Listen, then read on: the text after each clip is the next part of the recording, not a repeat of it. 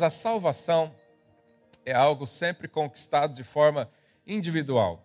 Né? Você não pode é, salvar uma outra pessoa por si mesmo. Né? É, isso é algo que conquista individualmente.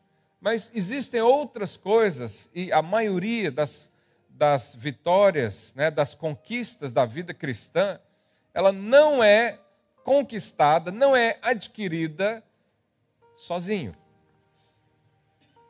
A salvação você adquire sozinho, é você responde a sua fé, a sua convicção, né, o que você sentiu naquele momento e a sua decisão.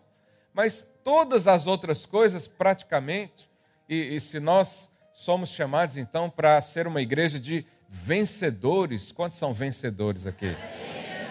Não é possível ser vencedor de forma individual. Isso não existe, não há hipótese de acontecer isso. Então, para nós estarmos conectados ao propósito de Deus, para nós estarmos conectados à vida abundante do Senhor, né? É, e fazer tudo aquilo que Ele tem para nós, é preciso, é necessário a conexão com os irmãos. É necessária a conexão com uma igreja, uma família local de Deus. E nós temos né, tantas famílias aí ah, pelo mundo, mas para ser vencedor, inevitavelmente você vai estar conectado a pessoas. A gente até diz, né? Quem não gosta de estar conectado a pessoas, o céu vai ser um tédio. Porque quem que você vai encontrar lá naqueles dias? Os irmãos aqui. Olha aí para o seu irmão, fala, nós estamos destinados à eternidade. Então, se você tem um problema com um desses irmãos aí, resolve hoje, ou você vai ter que resolver depois. Os céus é assim. Então, essas conexões. Amém, era só para falar isso. Não é para contar o seu dia, a sua semana. Nós temos o exemplo de Moisés. Moisés, quando foi levantado por Deus para tirar os hebreus do Egito, né, os irmãos sabem, tinha mais ou menos ali de 3 a 5 milhões de pessoas contando homem, mulher é, e as crianças, né, o gado e todo tipo de coisa que tinha. Só que tinha um problema: Moisés estava sufocado, porque ele resolvia tudo sozinho. Você já se sentiu assim, na responsabilidade de resolver tudo sozinho? Alguém já sentiu isso? Pois é, essa vida não é para você. Isso é o tipo de coisa que você não precisa passar nessa vida. E aí o, o sogro né, de Moisés, que era Jetro, uh, deu uma sugestão muitíssimo válida para ele. Falou, Moisés, por que, que você não levanta é, dentre o povo é, como se fossem capitães ou pequenos líderes, né? De 10, de 50, de 100 pessoas. E aí esses líderes, eles veem entre o povo qual é a necessidade, eles julgam né, os conflitos, e quando eles não conseguirem, aí traz para você. E cá entre nós, isso é uma coisa muito válida. Né? Ali nasceu a igreja em células. Ali nasceu esse modelo que nós temos hoje. Então nós temos vários líderes, obreiros, discipuladores que estão junto com os irmãos e eles resolvem muita coisa. E aí o que não consegue, né, vai levando para cima, né, para outras instâncias, né? Ah, e assim Moisés fez. E é isso, é, é, colocou um modelo tipo pirâmide, não é? Então estava Moisés lá em cima, resolvendo tudo e todos, e depois os outros líderes, e lá embaixo todo o povo. Mas ainda assim Moisés não conseguia. Você imagina, 3, 4, 5 milhões de pessoas. Né? Nós temos aqui, a nossa comunidade hoje é por volta aí de 300 membros. Né? É, já é muita coisa para nós resolvermos. Eu, eu eu ponho esses pastores aí tudo de cabelo em pé para a gente resolver os problemas juntos, né? já é difícil. Imagina um sozinho. Então, ele, certo tempo, ele entrou em depressão, porque não conseguia. E ele pediu a morte para o Senhor. Ele falou: eu, eu prefiro morrer do que resolver esse tanto de coisa. E aí, qual que foi a, a direção que Deus deu para ele? Falou: Moisés, vamos fazer o seguinte vamos esquecer esse negócio de, de modelo pirâmide, né? Levanta 70 anciãos dentre o povo, e esses 70 vai constituir então um presbitério. Nós temos aqui na igreja local um presbitério, né? eu e os discipuladores. Todos os problemas, as questões teológicas, as doutrinas, né? as atividades, os porquês de tudo, as regras, os conceitos, tudo isso é definido pelo presbitério. E nós temos isso também, nós temos o presbitério em Portugal, que são os pastores reunidos, nós temos o presbitério da Europa, que são os representantes de cada país reunidos, e nós temos um conselho apostólico na igreja, onde tem lá 13 pastores dos mais velhos, dos mais antigos, que têm mais experiência e eles julgam todas as coisas. Então, isso é um modelo que para Moisés trouxe vida para ele. E aí, depois que ele assumiu isso, então não é mais uma decisão solitária, não é mais uma vida individual. Deus deu uma família, uma equipa para ele. E Deus quer dar isso para você também. Sabe, nós precisamos desse modelo para a nossa vida. Não é possível resolvermos os problemas conjugais sozinhos. Não é possível resolver os problemas da sua alma sentimentais né, e de toda ordem de forma individual. Por isso que nós estamos aqui celebrando, cultuando ao Senhor juntos. Por isso que a vida que há dentro de você passa por aqui também. Por isso que quando alguém se ausenta do corpo, né, que é a igreja, a Bíblia diz claramente isso. Não vou ter tempo de ler e explicar tudo isso, porque nós fizemos isso ao longo do jejum. Não é? Mas o corpo de Cristo há sempre virtude. Aquela mulher do fluxo hemorrágico, né, que passou 12 anos tentando curar a si mesma, gastou todo o dinheiro com os médicos da época, ela apenas tocou no corpo de Jesus. E hoje o corpo de Cristo é o que? A igreja. Então, quando você toca na igreja, e aqui nós estamos falando de comunhão, de estar junto, de, de ter essa proximidade um com o outro, vai sair virtude do corpo para você, vai sair provisão do corpo para você, vai sair vitória, conquista, vai sair propósito. Só existe propósito em Cristo Jesus. Fora dele não há propósito. Falei isso para o seu irmão: o propósito está em Cristo. Então, a estabilidade está na equipa. Né? Eu, eu, louvo a Deus por uma igreja que tem esse conselho apostólico, porque nós não estamos na mão de um homem só, nós estamos na mão de uma equipe. É muito difícil uma equipe inteira ser enganada. É muito difícil uma equipe inteira, cada um que vive num lugar, num contexto diferente, cada um tem uh, o seu ministério uh, pessoal, mas também o, o particular em conjunto. É muito difícil tanta gente assim perdeu o rumo. Agora, se fosse um homem só, e o dia que ele acorda de mau humor? Aí é complicado. Então, a força está na equipa, o descanso está na equipa, o desenvolvimento em todas as áreas está na equipa, a edificação também. Lá em Efésios 4,11, olha o que a Bíblia diz. Uh, Efésios 4,11 e ele mesmo concedeu uns para apóstolos, diga apóstolos, outros para profetas, diga profetas, outros para evangelistas, diga evangelistas, e outros para pastores e mestres. Então, isso aqui são os cinco ministérios que existem na igreja.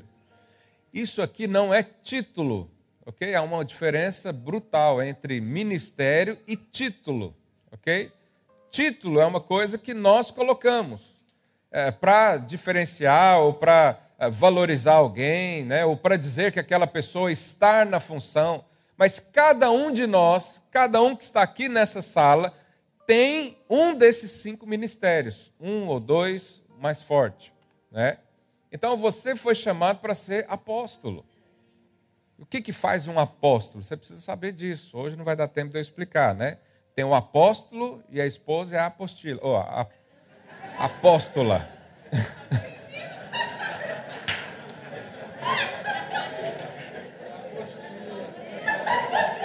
e depois, amém, olha para cá. Existe apóstola também, né? tem várias por aí. Outros para profeta. Então você é um profeta, uma profetisa. Né? Ou você é um evangelista. Ou evangelista também. Ou pastor, né? pastora, mestre. Então, é, dentro do seu coração e no seu chamado pessoal, você tem um desses cinco que é o mais predominante na sua vida. E você deve usar isso ao seu ministério. Ah, meu, não nasci para ser pastor. Não, tem muita gente que é pastor. Um anjo da guarda é pastor. Quando você lá no seu trabalho ouve alguém, acompanha essa pessoa, dá conselhos diários para ela, ajuda ela a resolver problemas, você está fazendo a função do quê? Pastor. Todos os líderes de célula dessa igreja são pastores. Não é só eu.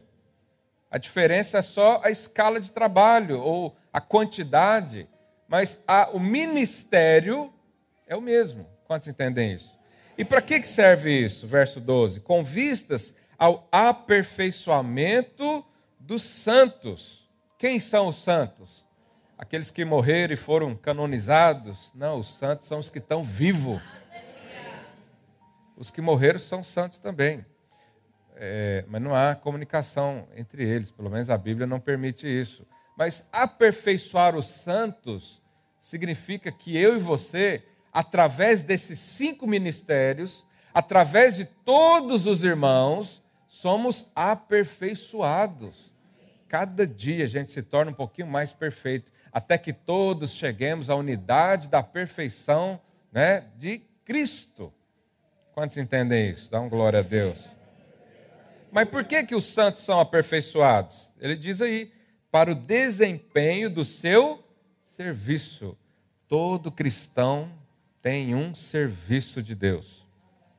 Todo filho do Senhor tem um propósito, né, para edificação do corpo de Cristo. Então, todos nós estamos sendo aperfeiçoados pelos cinco ministérios, né, para desenvolver uma função, para edificar o corpo de Cristo.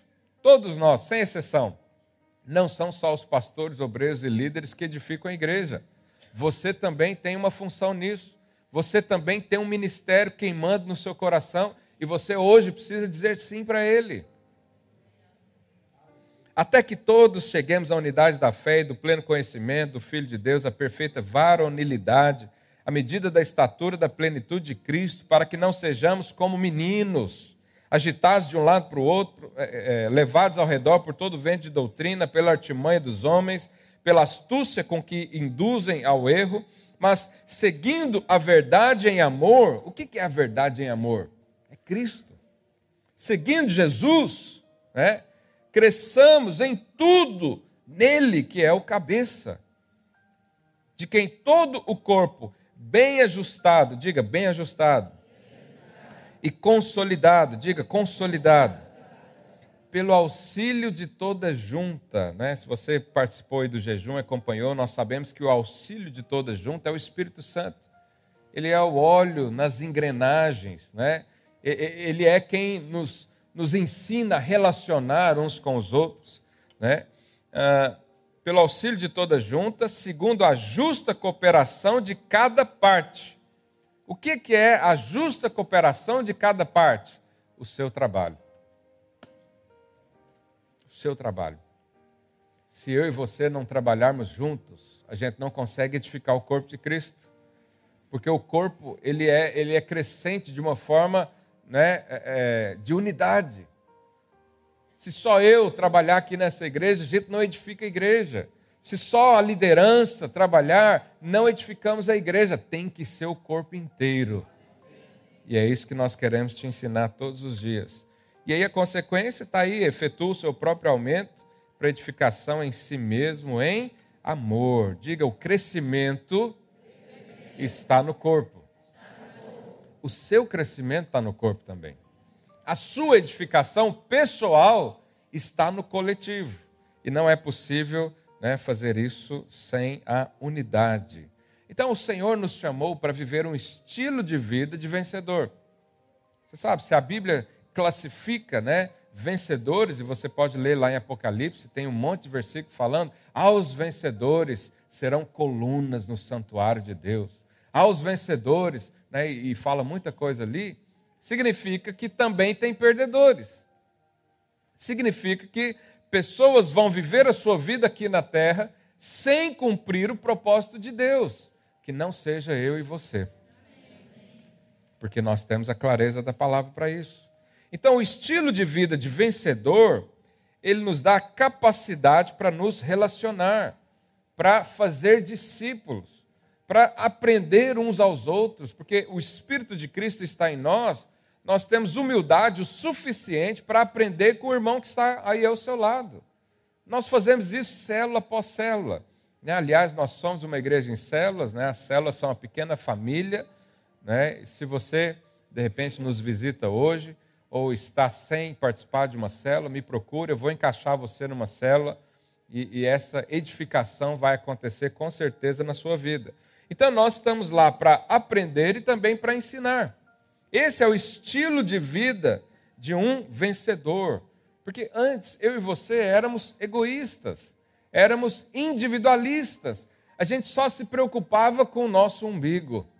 Mas agora o Senhor nos deu um coração de carne, já não é um coração de pedra. E o coração de carne, ele estica, ele cresce. Sempre cabe mais um.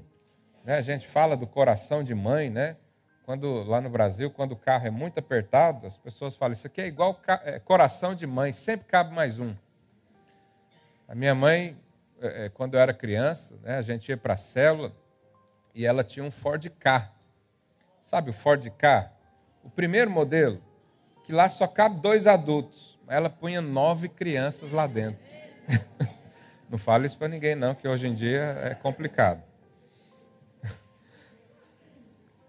Então, a vida de vencedor é uma vida que foi desenvolvida com base na família, com base eh, no, no corporativo. Eu não estou falando de empresa, estou falando de corpo corporativo no sentido de ter a unidade. Né? Nós temos aí o exemplo de Elias. Elias era alguém que falava com Deus face a face. Alguém aqui já falou com Deus face a face? E, e aí ele foi se apresentar né, diante de um rei, e, e ele, ele, disse isso, 1 Reis 17, 1. Olha lá a apresentação pessoal dele. 1 Reis 17, 1.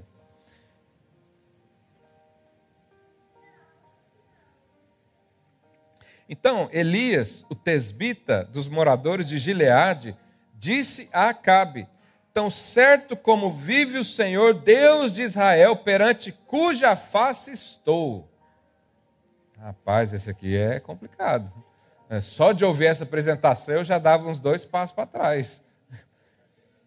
Já pensou, né? Hoje em dia, a gente estava falando de título, né? Tem, tem gente que recebe título e a pessoa do dia para a noite cresce dentro de si. Eu não sei o que, que, que, é isso. Né? Um título vale tanta coisa assim. Mas tem gente que usa o título né, para dizer que é alguma coisa, ou, ou, enfim. Mas imagina que é alguém que, além do título, ele fala com Deus face a face.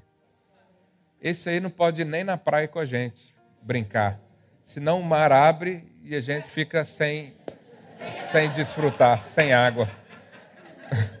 ele é tão espiritual que né, você vai beber água, ela vira vinho. Você falou, mas.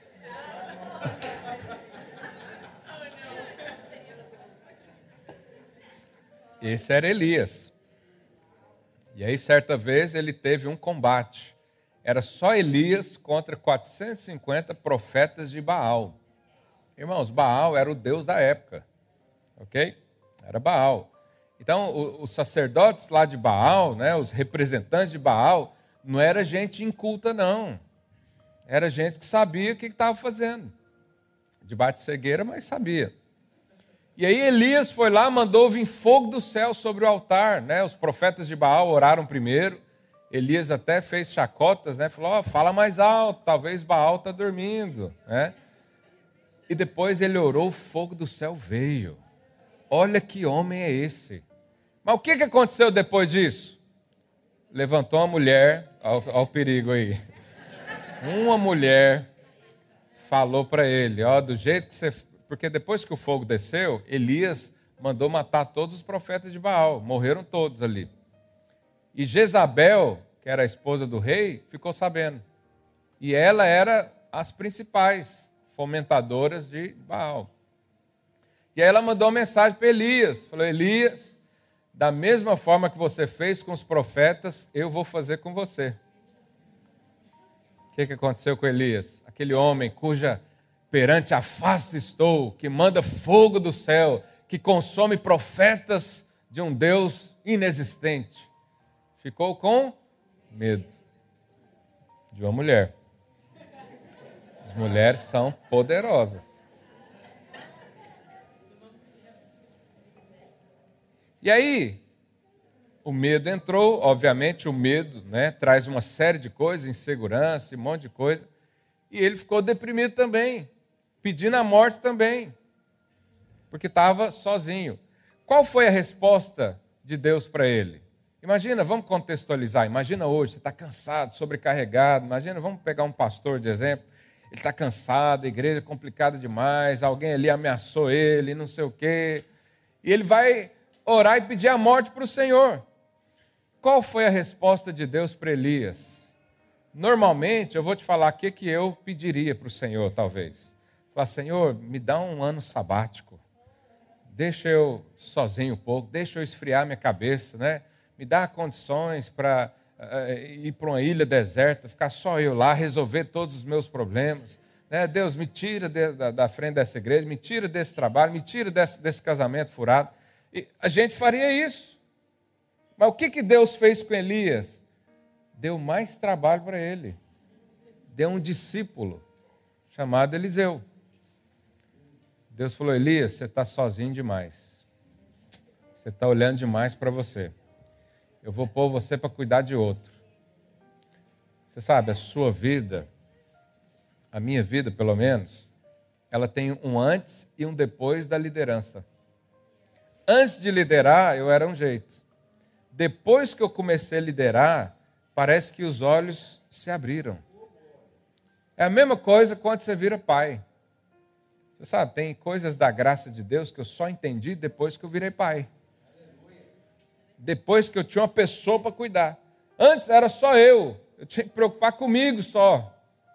Minha preocupação era o que? Era lavar o carro toda semana. Era pagar o cinema com os amigos. Mas agora tem um, tem um bebê, depende de mim. Se eu não fizer, ele não vive. Se eu não cuidar, ele não. Então muda completamente. Elias parou de ficar olhando para si mesmo, para aquela lamuriação toda, né? para aquele. É, é fugiu o termo aqui, quando a pessoa fica com dó de si mesma. Como é? Autocomiseração daquela coisa toda, né? daquele mimimi todo. E aí Deus falou para ele: vai olhar para outro, vai ensinar outro, que a sua vida vai ter propósito. Então Deus fez isso com Elias, vai fazer com você também. Então, quando você estiver cansado, quando você estiver né, no fim do túnel, nem vendo a luz no final do túnel, Deus vai te dar alguém para você cuidar. Parece que os irmãos não gostaram muito dessa, dessa parte. Um silêncio. O silêncio é uma resposta. Eu louvo a Deus porque as referências de liderança que a gente tem são tão boas. Os meus líderes normalmente dizem, né, e eu acredito neles, que eles têm prazer de nos liderar. E eu falo para você, eu tenho prazer de estar aqui te ensinando alguma coisa hoje. Para mim isso é, é um alívio na minha alma, discipular alguém. Às vezes estou lá em casa pensando, toda vez que você começa a meditar sobre a sua vida, principalmente olhando os erros, o tempo que perdeu, a oportunidade que foi, você vai para a autocomiseração, tadinho de mim, coitado de mim, olha, ninguém me ligou hoje, não sei o quê. Mas quando vai alguém lá em casa, eu começo a falar da palavra, eu oro pela pessoa, eu dou conselho, parece que meus problemas somem. E eu quero que você viva isso também. Como é que eu faço? Começa a cuidar de alguém. Ah, pastor, eu tenho problema demais para resolver. Esse é o problema. Você está olhando só para você.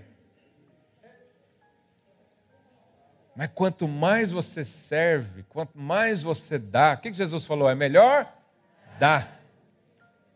Jesus disse o quê? Eu vim para ser servido, para ser o rei, para colocar uma coroa na minha cabeça. Os judeus esperavam isso.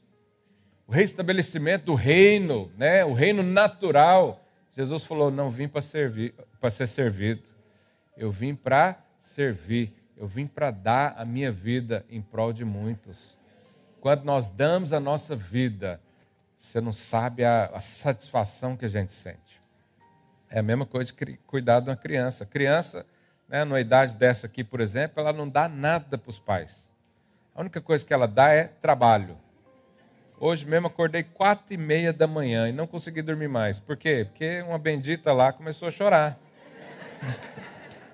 E não adianta eu falar para ela, filha, o papai trabalha hoje, dorme aí. Não adianta, é criança. Mas eu olho para ela, eu só tenho alegria. Que o Senhor te dê olhos de amor para com as pessoas, em nome de Jesus. Então, o êxito da vida é viver como Cristo viveu. O êxito da vida é deixar o Espírito de Cristo conduzir a sua vida conduzir tudo que você faz. Lá em Marcos 8, 34, olha o que Jesus disse. Marcos 8, 34. Não está aí né, no, no esboço, eu acrescentei agora. Então, convocando a multidão e juntamente seus discípulos, disse-lhes: Se alguém quer vir após mim, a si mesmo se negue, tome a sua cruz e siga-me. Quem quiser, pois, salvar a sua vida, perdê-la-á. E quem perder a vida por causa de mim e do Evangelho, salvá-la-á. Aleluia.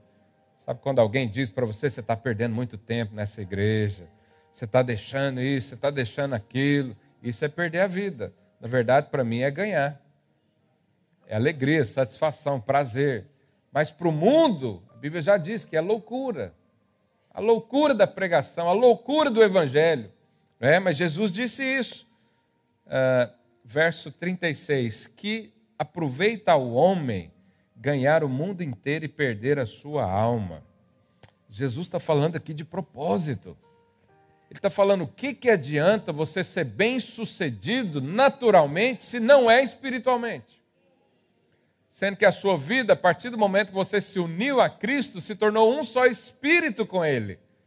Então nós temos a nossa vida espiritual, que é a vida interna, né, que nós lemos o livro, explicou claramente isso, e tem as coisas externas. Não adianta eu ser um vencedor aos olhos dos homens, porque o dia que a gente morrer, isso tudo acabou.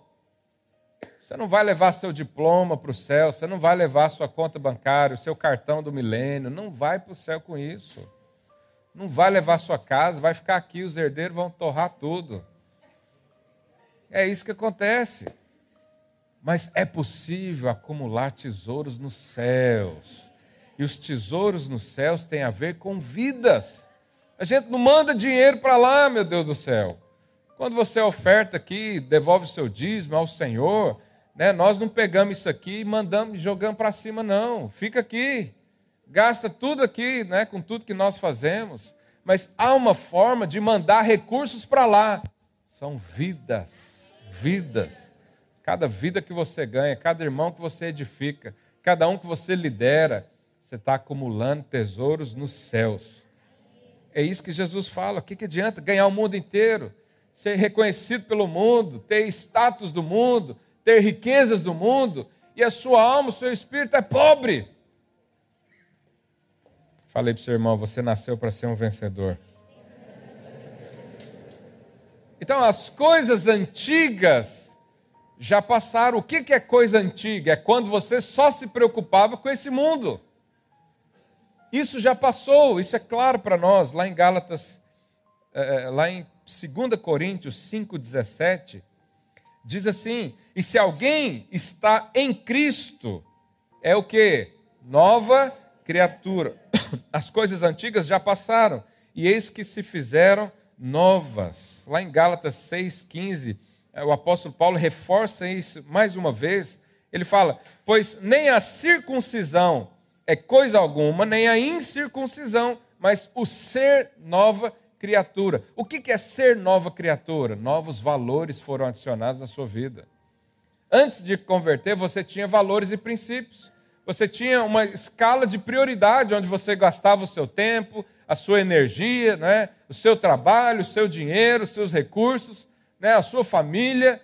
Vocês andavam para um rumo. Mas quando se converteu e se tornou uma nova criatura, tudo se fez novo. Você sabe, quem se converte continua nas práticas da velha vida, ele está parado no tempo. É necessário nós, como nova criaturas, ter coisas que já viramos a página, que já não são mais importantes, que já não dominam a nossa vida, que já não nos faz feliz como fazia antes, quando eu e você éramos cegos. Antes o pecado gerava prazer, Hoje pode até ser um prazer momentâneo, mas depois gera morte. Davi diz que o pecado corrói os ossos. Nós não conseguimos viver no pecado. Então nós temos que ter coisas que ficaram para trás. E uma delas é o individualismo. Uma delas é o amor ao mundo, a amizade do mundo. Quantos creem nisso? Digam um amém bem forte aí. Então, quem não abriu mão do seu velho homem e mantém ainda a velha natureza viva, está sempre numa. É, um dia está bem, outro dia está mal. Um dia está feliz, outro dia está triste. Um dia afirma que é, outro dia afirma que não é. Um dia fala que tem, outro dia fala que não tem. Sabe, irmãos, nós precisamos resolver isso na nossa vida. Nós precisamos deixar coisas para trás e correr para o alvo. Quem é o nosso alvo? Cristo. Correr para Ele. Nós temos o exemplo do apóstolo Paulo, ele disse, segundo Timóteo 4, 6, coloque aí, por favor. 2 Timóteo 4, 6. Já está? Quanto a mim, estou sendo já oferecido por libação, o tempo da minha partida é chegado. Verso 7: Combati o bom combate, completei a carreira, guardei a fé. Já agora, a coroa da justiça me está guardada, a qual o Senhor, reto juiz, me dará naquele dia. E não somente a mim, mas também a todos quantos amam a sua vinda. Você sabe quem ama a vinda de Cristo? Os crentes vencedores. Se tem uma característica que define bem é o crente vencedor, é ele amar a vinda de Cristo.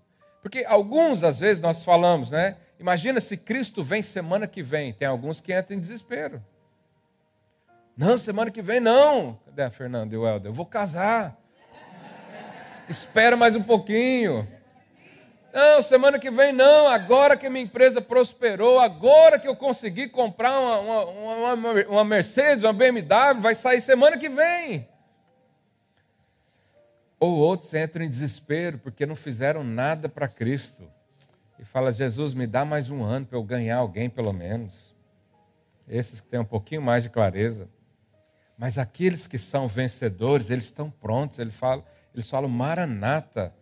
Vem, Senhor, hoje. Vem hoje que eu estou pronto. Eu estou encaixado no propósito. Eu trabalho com o Senhor todos os dias. Eu, eu estou encaixado nesse propósito. A minha vida não é em vão, não. Já perdi minha vida para o mundo.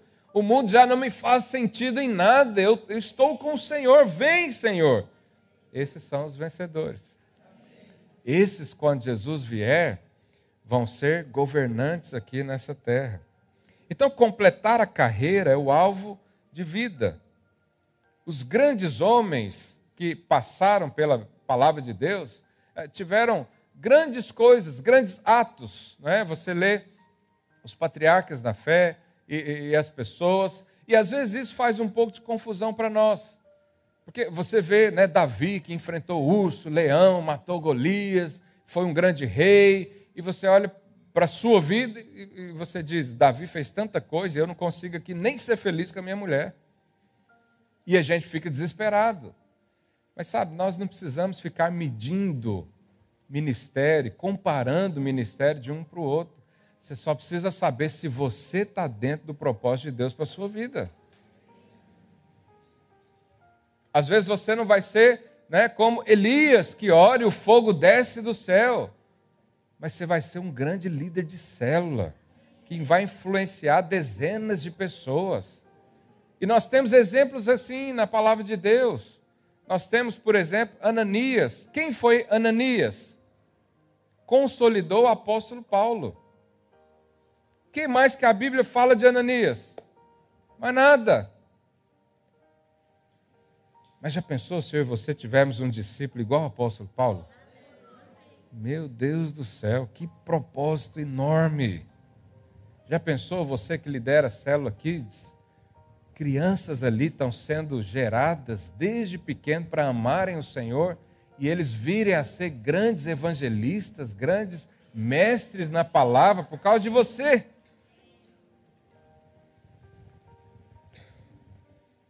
Nós temos exemplos do cego Bartimeu, por exemplo, que ele gritou por Jesus, ele era cego, né?